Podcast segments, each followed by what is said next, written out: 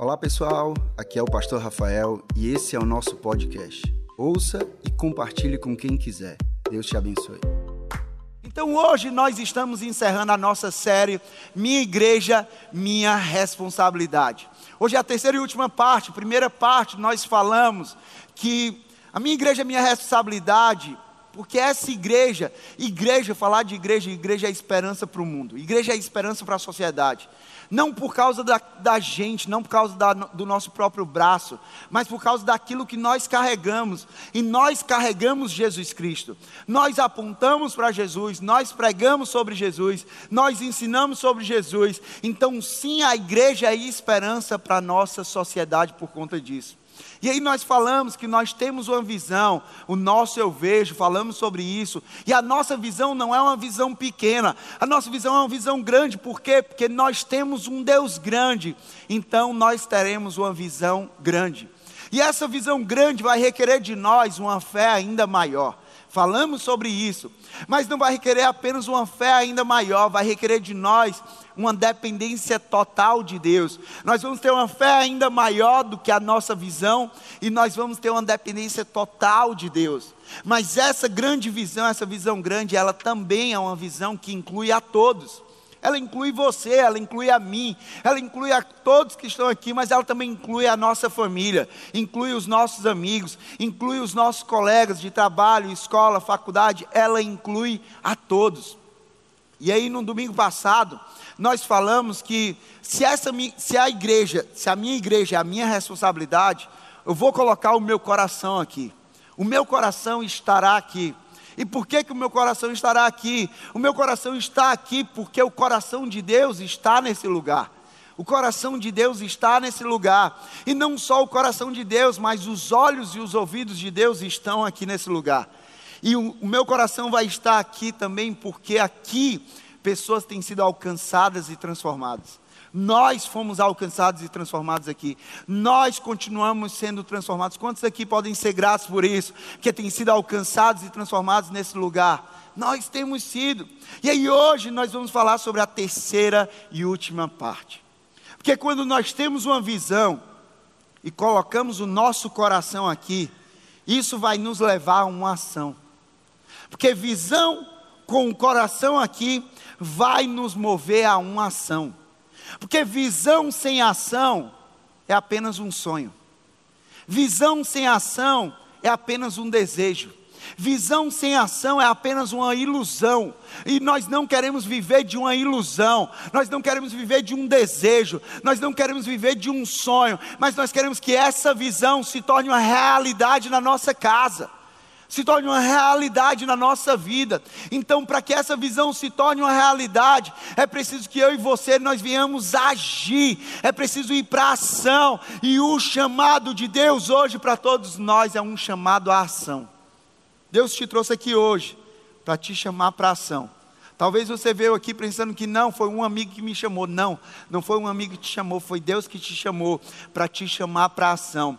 Porque não, Deus, ele, o que Deus tem para a minha vida e para a tua vida, não é que nós sejamos apenas pessoas que vão, ah, a gente vai assistir aquilo que Deus está fazendo. Não, meu amigo, você não veio para assistir aquilo que Deus está fazendo, você veio para participar de tudo aquilo que Deus está fazendo através dessa igreja, de tudo aquilo que Deus está fazendo nessa igreja. Deus deseja que você não seja apenas um espectador, Deus deseja que você seja um participante, aquele que vai arregaçar as mangas e vai falar: Deus, conta comigo. Deus, eu estou aqui. Deus, eis-me aqui à tua disposição. Ah, Senhor, pode me enviar, que eu vou fazer a diferença. Ah, Senhor, pode contar com a minha vida.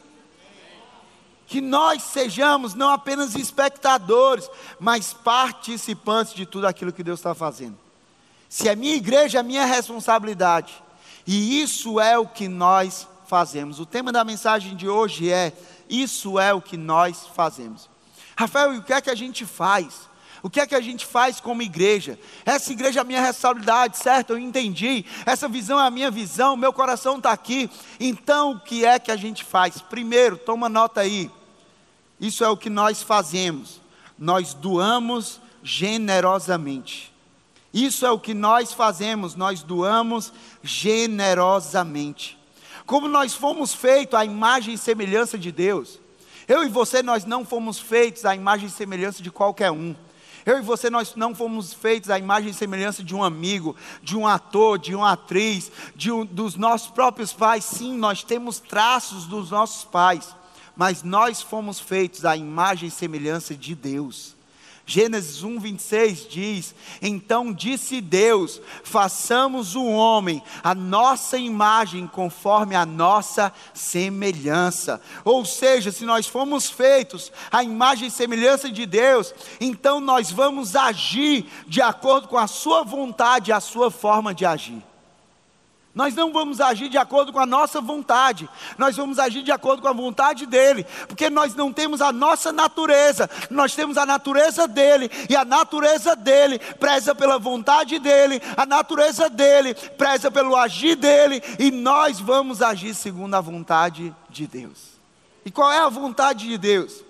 A vontade de Deus sempre foi de doar generosamente, sempre. Porque do Gênesis ao Apocalipse, do início ao fim, era Deus doando generosamente. A gente vê no início, a palavra de Deus começa dizendo o quê? A terra era sem forma e vazia. E aí o que é que aconteceu? Deus começou a doar forma. Deus começou a doar vida. Deus começou a trazer à existência aquilo que não existia. Deus começou a doar. Também ali o povo de Deus, quando ele estava escravo no Egito e quando ele foi liberto daquela escravidão, passando pelo deserto, indo a caminho da terra prometida, e que eles tinham as necessidades dele, a fome, ali em meio ao deserto, Deus doou provisão através do maná que vinha do céu diariamente. Deus doou provisão, aquilo que eles necessitavam ali naquele deserto. E aí, quando a gente vai na Bíblia, a gente vê várias ações de Deus doando. A gente chega em Jesus e a gente vê que em Jesus Deus doou perdão, em Jesus Deus doou salvação, em Jesus Deus doou vida eterna, em Jesus Deus doou esperança, em Jesus Deus doou uma nova identidade, em Jesus, Deus doou um propósito e uma missão para mim e para você. Nós não estamos aqui no mundo a passeio. Nós não somos obra do acaso, não, nós fomos planejados por Deus, de propósito e para um propósito. Nós temos um propósito. Você não está aqui, ah, eu não sei o que fazer, meu amigo. Essa palavra aqui diz tudo o que você precisa fazer. Essa conversa hoje aqui é sobre tudo que nós precisamos fazer. Nós fomos criados por Deus para um propósito e de propósito. E qual é o nosso propósito? O nosso propósito de vida é o mesmo propósito do nosso Pai e do nosso Salvador Jesus Cristo. Se eu tenho a natureza de Deus, eu vou viver pelo propósito dele. Então, o propósito do meu Pai é o meu propósito. O propósito do meu Jesus, o meu Senhor e o meu Salvador, vai ser o meu propósito. E o propósito de Deus, o propósito de Jesus, é o propósito de doar. Doar. Gente, quando a gente fala sobre doar, a verdade é que nós amamos receber algo de alguém. Amém? Quem é que ama receber? Quem ama receber presente? Quem ama receber presente? Quem ama receber comida? Eu percebi, a comida, com... rapaz, comida levanta mais, né? Quem ama receber roupa? Quem ama receber dinheiro? Só levanta as pernas, levanta tudo. Quem ama receber uma passagem para a Europa, Nova York, com tudo pago? A gente ama receber tudo. A gente só não ama receber boleto. Boleto ninguém quer. Eu recebo tudo, agora boleto eu passo para o outro. Não, boleto eu vou deixar lá na casa do Tiago. Boleto eu vou entregar para a Jéssica. Boleto eu vou mandar para a Vanessa. Não, não, mas boleto é para eles, a viagem é para mim. Boleto é para eles, mas a roupa é para mim. Gente, brincadeiras à parte. É bom receber algo de alguém. É bom receber. Mas a palavra de Deus nos mostra que se existe uma felicidade por receber algo de alguém, existe uma felicidade ainda maior. E essa felicidade ainda maior está no nosso doar. Existe uma felicidade de receber, existe uma felicidade ainda maior que está no nosso doar. Atos 20, 36 fala sobre isso. Atos 20, 35, na verdade, fala sobre isso. Olha o que aqui diz: Em tudo que fiz, mostrei a vocês que, mediante trabalho árduo, devemos ajudar os fracos. Lembrando as palavras do próprio Senhor Jesus, que disse: a maior felicidade em dar do que em. A maior felicidade em dar do que em. Então a nossa verdadeira felicidade não está em receber algo, mas a nossa maior felicidade está em sempre doar sempre entregar. O que é que eu posso dar? O que é que eu posso doar? O que é que eu posso entregar? Aí é que de fato eu vou ser feliz de verdade. Aí é que eu vou ter a verdadeira felicidade. Mas se quando a gente fala sobre doar, se quando falamos em doar, você pensa logo em dinheiro. Ah, está falando sobre doar na igreja, vai falar sobre dinheiro. Presta atenção nisso. Se quando nós falamos sobre doar, a primeira coisa que você pensa é dinheiro, provavelmente é exatamente nessa área que Deus quer trabalhar na sua vida. Porque talvez seja exatamente nessa área que você é mais apegado. E a palavra de Deus diz que o apego ao dinheiro, o apego demasiado ao dinheiro, é a raiz de todo o mal. Então talvez você chegou aqui hoje, quando a gente fala sobre doar, e a primeira palavrinha que veio foi dinheiro, que você possa abrir o seu coração e dizer assim: Deus, trabalha do teu jeito na minha vida, porque eu te garanto que Deus ele quer te moldar, ele quer te transformar e te tornar uma pessoa cada vez mais generosa através do teu recurso financeiro. Porque isso é a natureza de Deus. Quanto mais a natureza de Deus é evidente na minha vida e na tua vida, mais nós seremos generosos. Mas generosidade, doação, doar não é somente sobre dinheiro, porque dinheiro é uma parte daquilo que nós podemos doar. Porque nós temos muito mais a oferecer do que somente o dinheiro nós podemos doar o nosso tempo, nós podemos doar a, o nosso, a nossa inteligência, a nossa criatividade, nós podemos doar o nosso amor, o nosso cuidado, nós podemos doar as nossas orações, nós podemos doar os nossos dons e talentos, nós temos tantas coisas para doar. Tantas coisas para colocar nas mãos de Deus, à disposição de Deus, para que Ele possa fazer a vontade dEle. Nós temos tanto que Deus tem nos dado para o propósito dEle que o dinheiro é só uma parte. Mas é necessário falar sobre dinheiro, porque também nós precisamos doar. Essa parte que muitas vezes pega para a gente, essa parte que muitas vezes é a parte que mais demora a se converter na nossa vida. A gente entrega tudo para Deus. A gente entrega relacionamento, a gente entrega profissão, a gente se entrega na igreja, mas muitas vezes, quando vai para a nossa vida financeira, é onde mais a gente fica apegado é onde a gente mais é, fica preso aquilo ali e é onde a gente menos depende de Deus. A gente pede, mas muitas vezes a gente não confia no básico.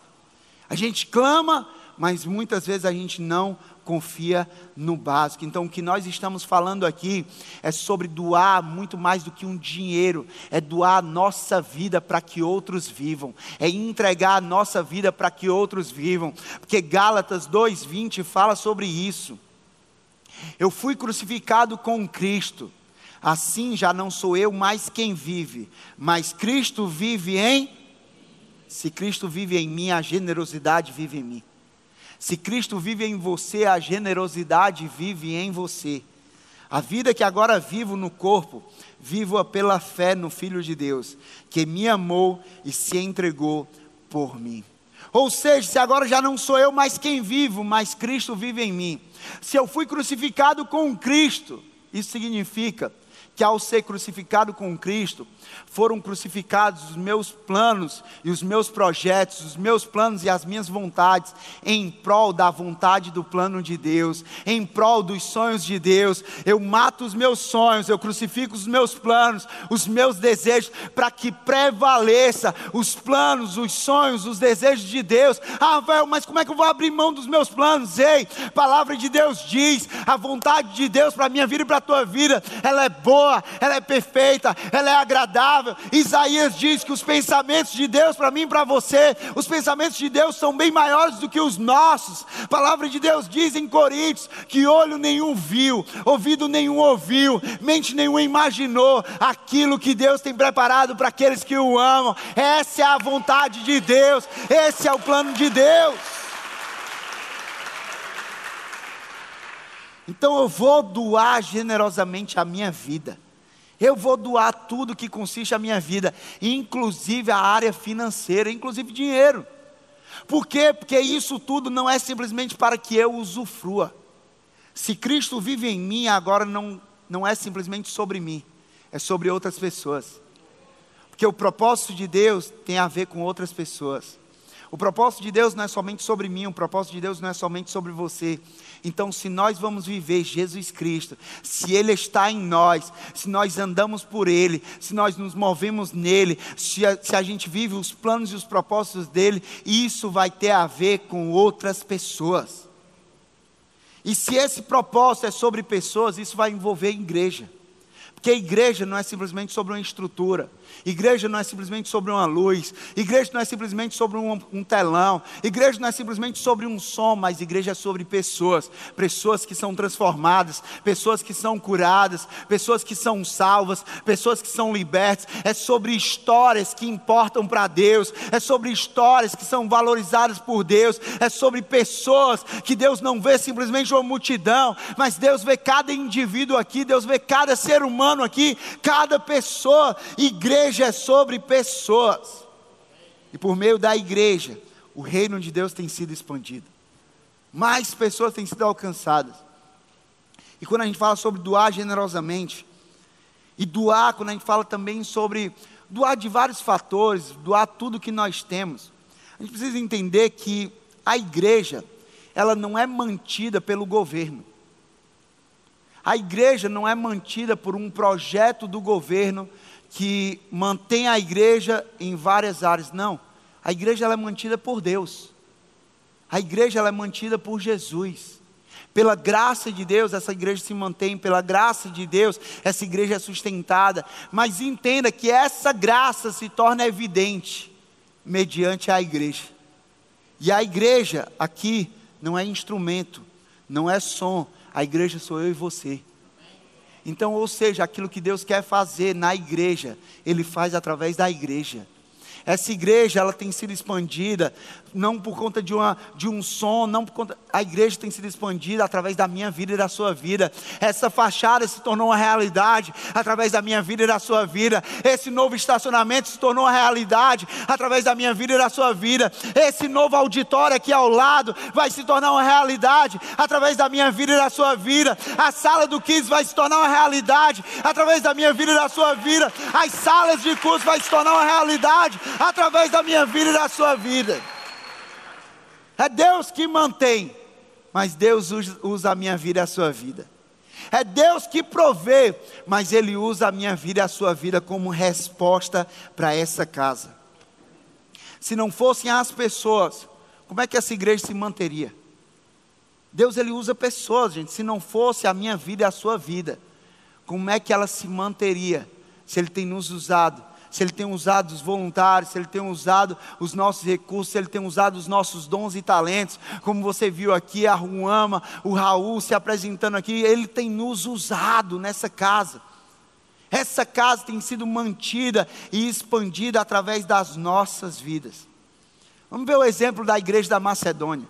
A igreja da Macedônia, a palavra de Deus diz que Deus concedeu uma graça para aquela igreja. E eu creio que, da mesma forma que Deus concedeu uma graça para aquela igreja, Deus concedeu uma graça para a nossa igreja.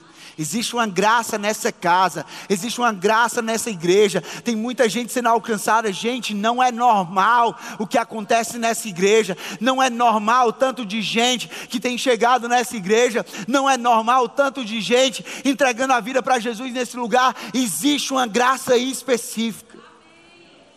Mas mesmo diante de tantas tribulações, de tantas crises, a igreja da Macedônia ela transbordou em generosidade. 2 Coríntios 8, do versículo 1 ao 5, olha o que é que diz aqui. 2 Coríntios 8, 1 ao 5.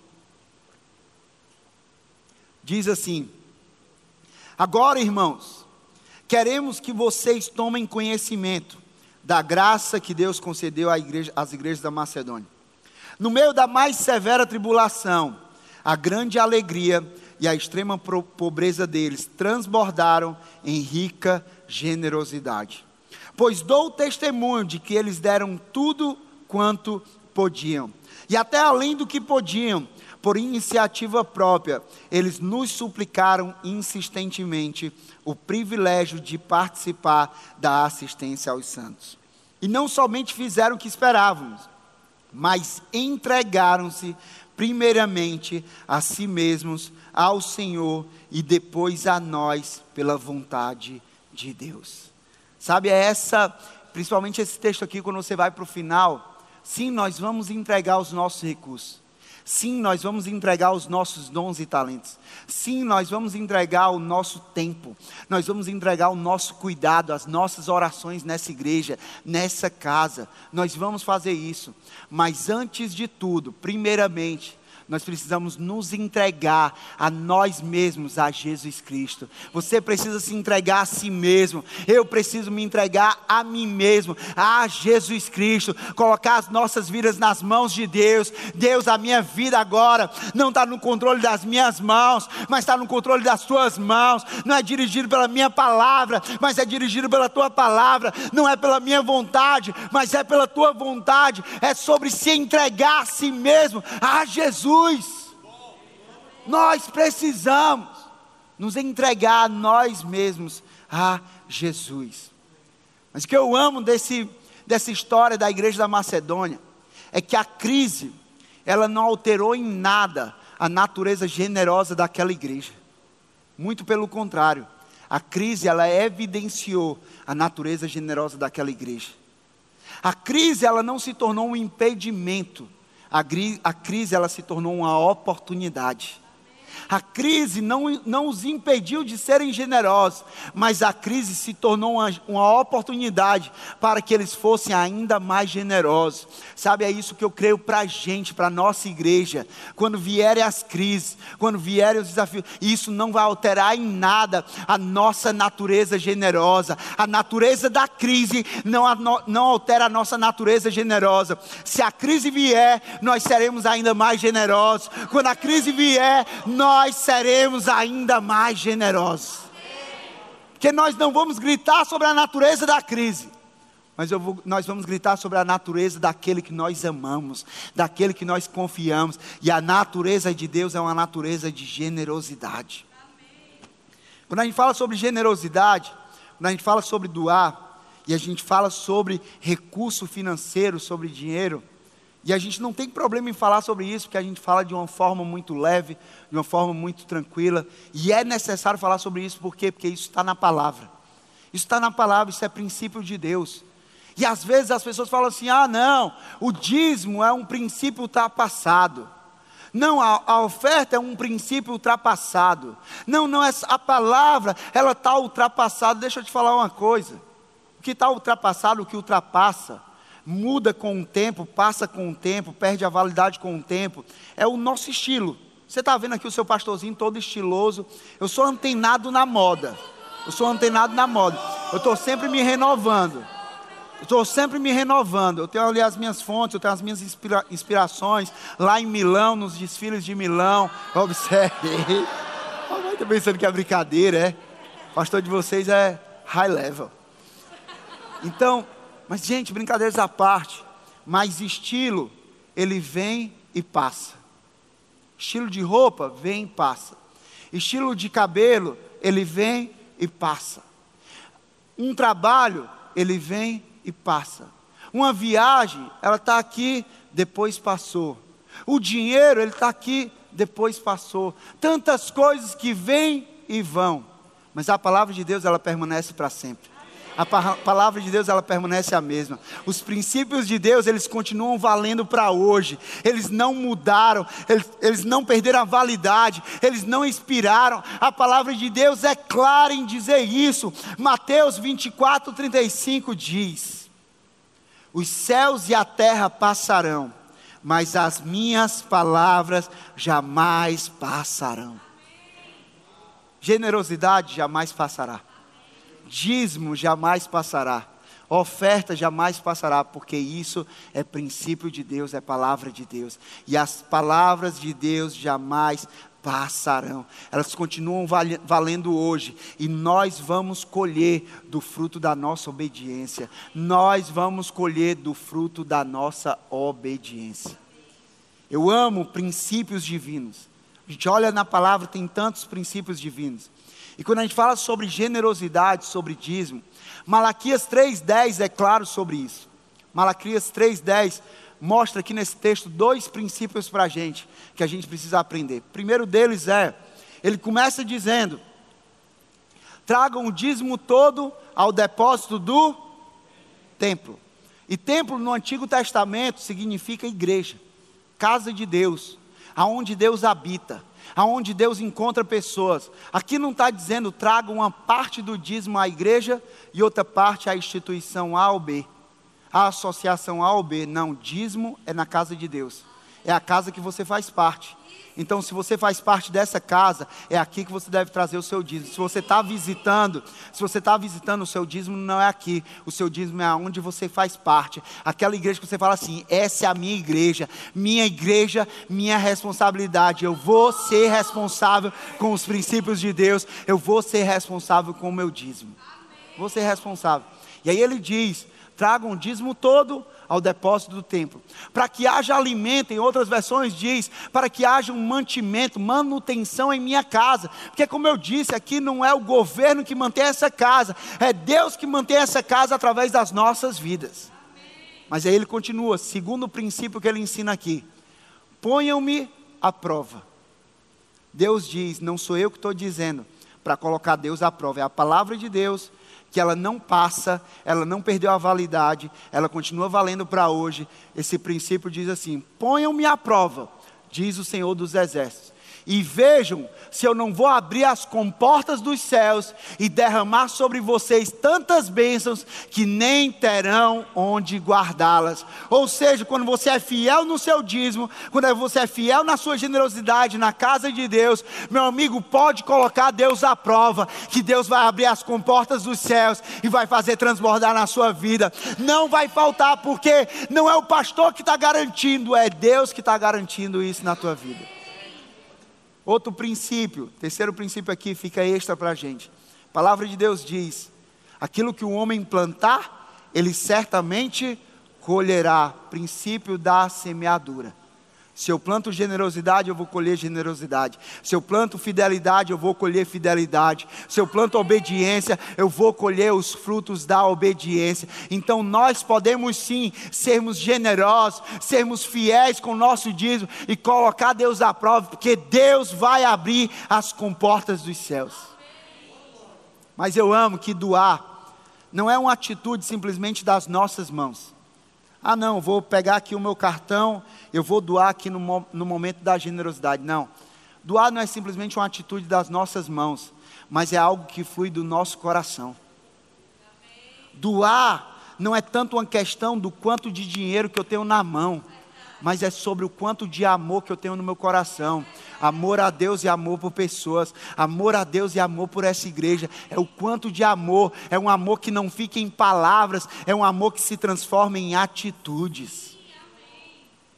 Queria deixar uma pergunta para a gente passar para o nosso segundo ponto daquilo que nós fazemos.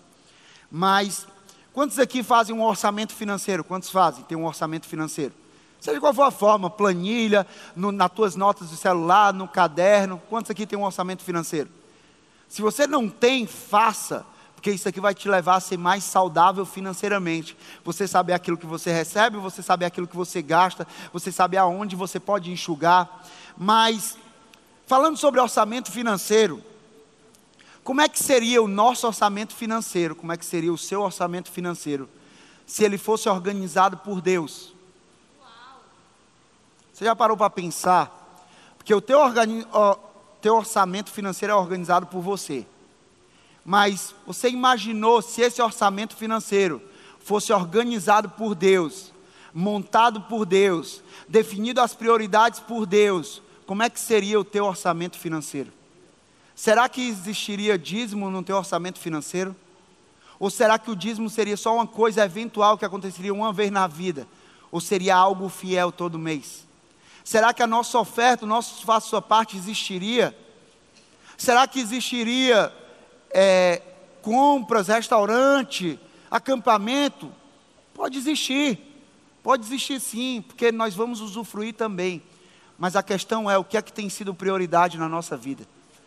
Nós temos priorizado a Deus ou nós temos deixado Deus no resto? Se sobrar, eu coloco. Se não sobrar, eu deixo para o próximo mês. Fidelidade é você confiar em Deus no início. Não é você pegar e falar assim: ah, sobrou, sobrou, eu vou entregar.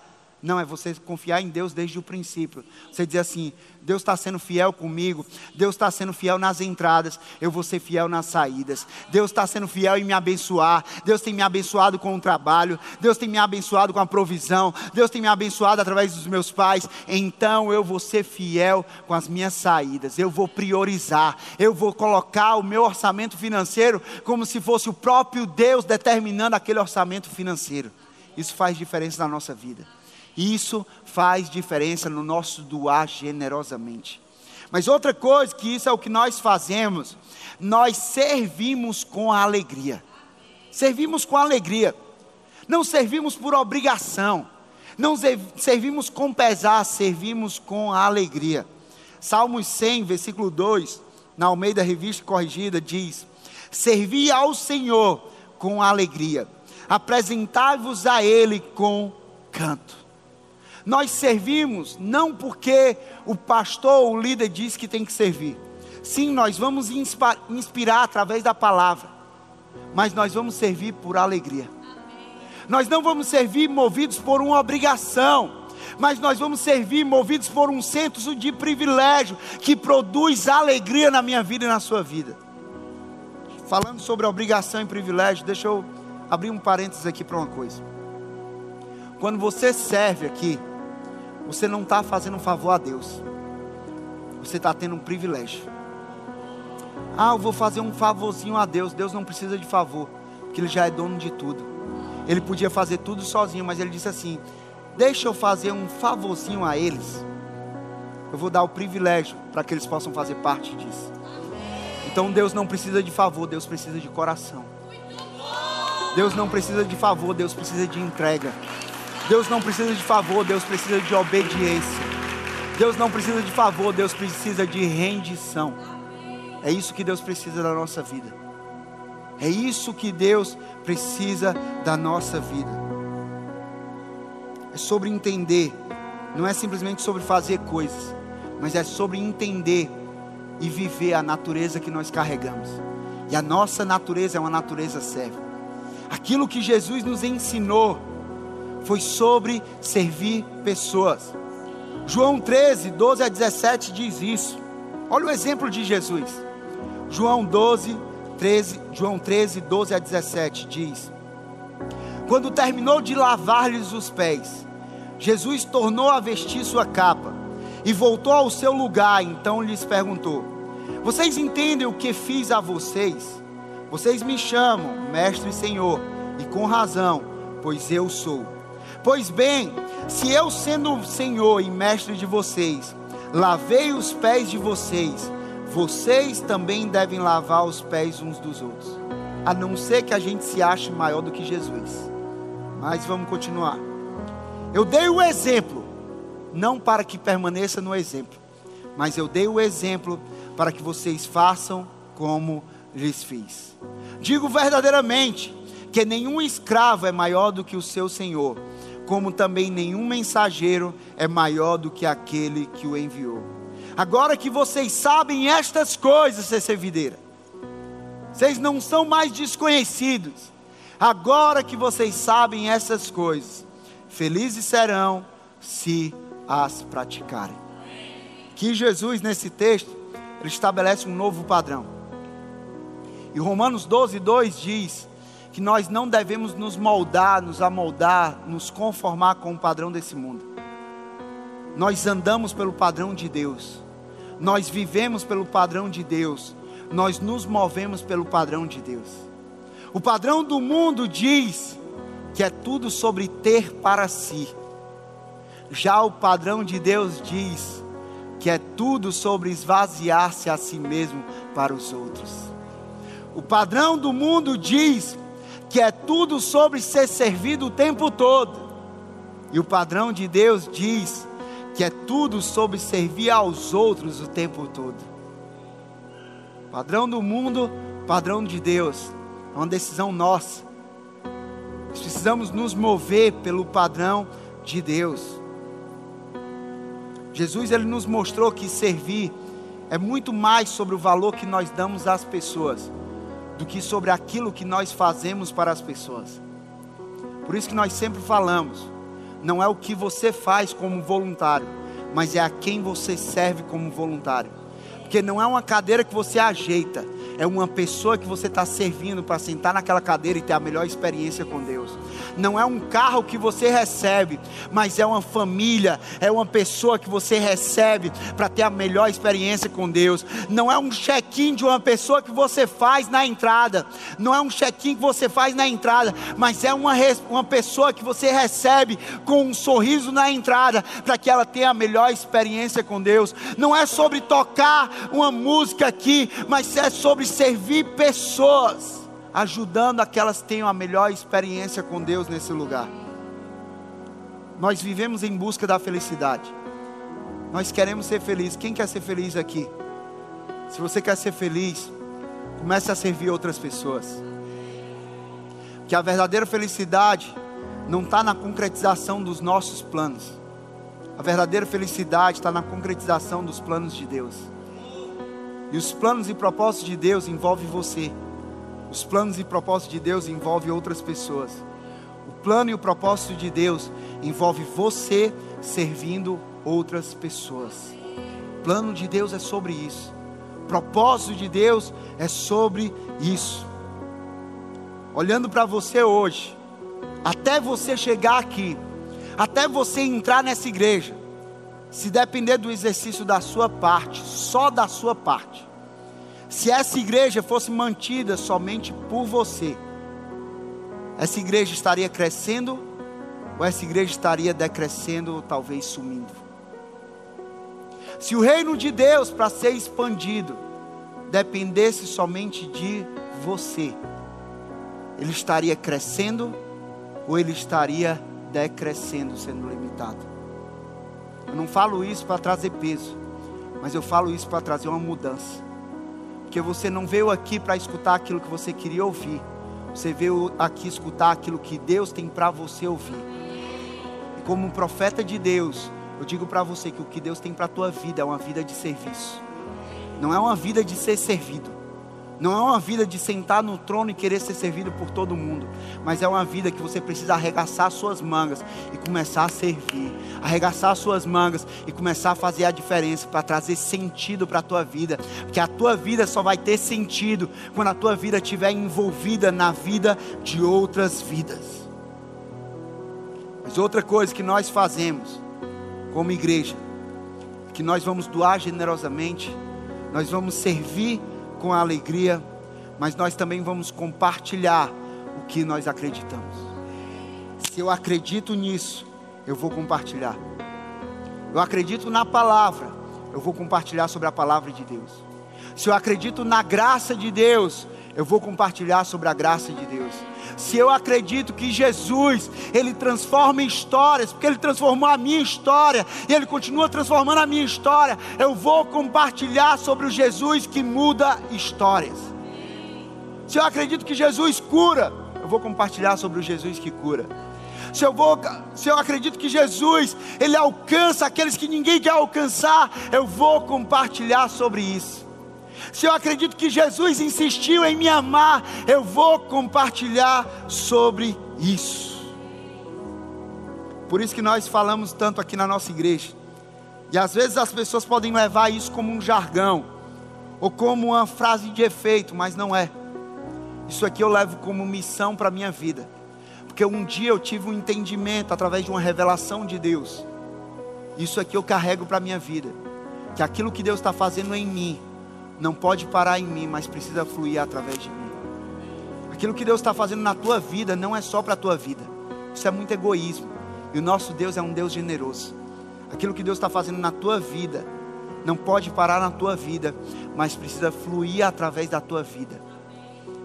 Existe uma cidade a ser alcançada existem famílias a serem restauradas, existem homens, mulheres, jovens, adolescentes, crianças que precisam viver isso que nós estamos vivendo e nós não podemos nos conformar com isso aqui. Ah, o culto está muito cheio. Depende qual é o parâmetro. Se for para cá, pode parecer cheio. Mas se a gente olhar para a nossa cidade, a gente vai ver que não está cheio ainda.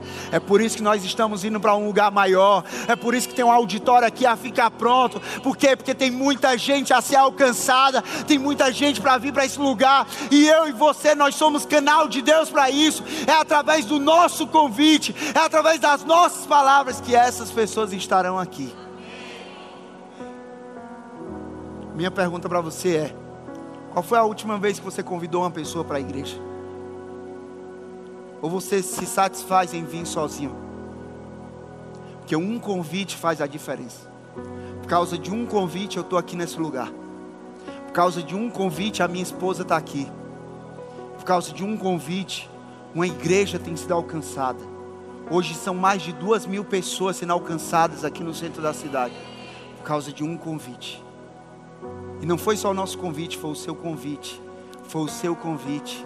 Imagina o que é que Deus pode fazer através de um convite seu.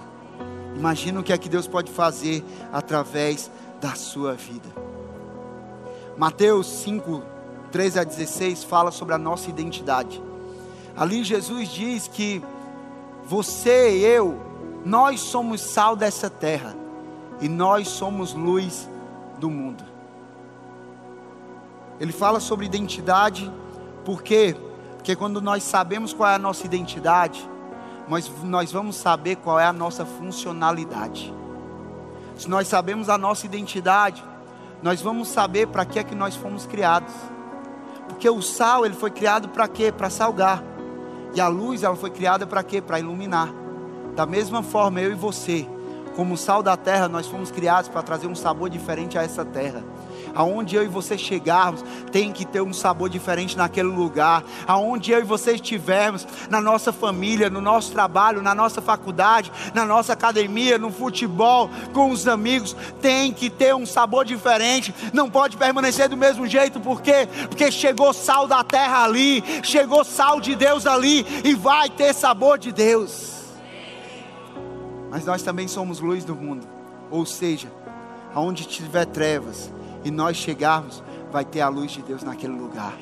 Se é na tua família, vai ter luz de Deus. Se é na, no, na tua faculdade, vai ter luz de Deus. Se é no teu trabalho, vai ter luz, vai ser iluminado. Se é com teus amigos, vai ser iluminado. Por quê? Porque isso é quem você é. Não é simplesmente o que você faz, é quem você é. Gente, como igreja, durante esses três domingos, nós entendemos bem quais são as nossas responsabilidades.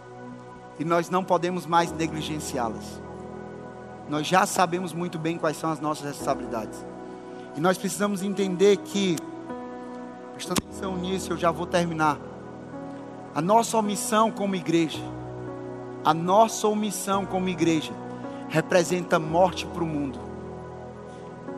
E a nossa ação como igreja representa vida para o mundo. Omissão leva à morte, ação estabelece vida. Eu quero ser daquele que decide agir. Eu quero ser daquele que decide agir. Eu quero ser daquele que diz assim: Deus, a minha vida está nas tuas mãos. Faz a tua vontade. Eu não estou aqui para ser um espectador. Eu não estou aqui para assistir o que o Senhor está fazendo. Mas eu estou aqui para participar de tudo aquilo que o Senhor está realizando. Sabe, eu termino dizendo que nós precisamos, todos os dias, deitar a nossa cabeça no travesseiro e fazer uma pergunta. E essa pergunta não é quanto de dinheiro que nós ganhamos nesse dia. A pergunta não é quanto que nós vendemos nesse dia. A pergunta não é quanto que nós comemos nesse dia ou quanto que nós compramos nesse dia. A pergunta que nós precisamos fazer todos os dias, ao deitar nossa cabeça num travesseiro, é: o que eu fiz pelas pessoas hoje? O que eu fiz pelas pessoas hoje? Porque eu estou aqui não para vender, mas para fazer pelas pessoas. Eu estou aqui não para acumular dinheiro, mas para ajudar as pessoas. Eu estou aqui não para comprar ou comer, eu estou aqui para ajudar pessoas. E eu faço para pessoas quando eu faço pela igreja. Porque a igreja não é sobre estrutura, a igreja é sobre pessoas. Então, quando eu sou generoso na igreja, eu estou sendo generoso com pessoas. Quando eu sirvo na igreja, eu estou servindo a Deus e servindo a pessoas. Quando eu cuido da igreja, eu estou cuidando de pessoas, eu estou cuidando do propósito que Deus me confiou. Sabe, eu oro por isso. Eu oro por isso, por uma igreja que dorme todos os dias, coloca a cabeça no travesseiro e diz: Hoje eu marquei a vida de pessoas. Hoje eu marquei gerações. Hoje eu me levantei para fazer a diferença. Hoje eu me levantei para doar generosamente. Hoje eu me levantei para servir com alegria. Hoje eu me levantei para compartilhar aquilo que eu acredito. Hoje eu me levantei porque eu não vou ser mais um espectador, mas eu vou ser participante da obra de Deus. Sabe, eu quero te convidar a você ficar de pé no teu lugar. A você continuar com as tuas mãos levantadas, rendidas a Deus nesse momento. Como eu falei no início, é um momento de, antes de tudo, antes de fazer qualquer coisa, entregar a nossa própria vida a Deus.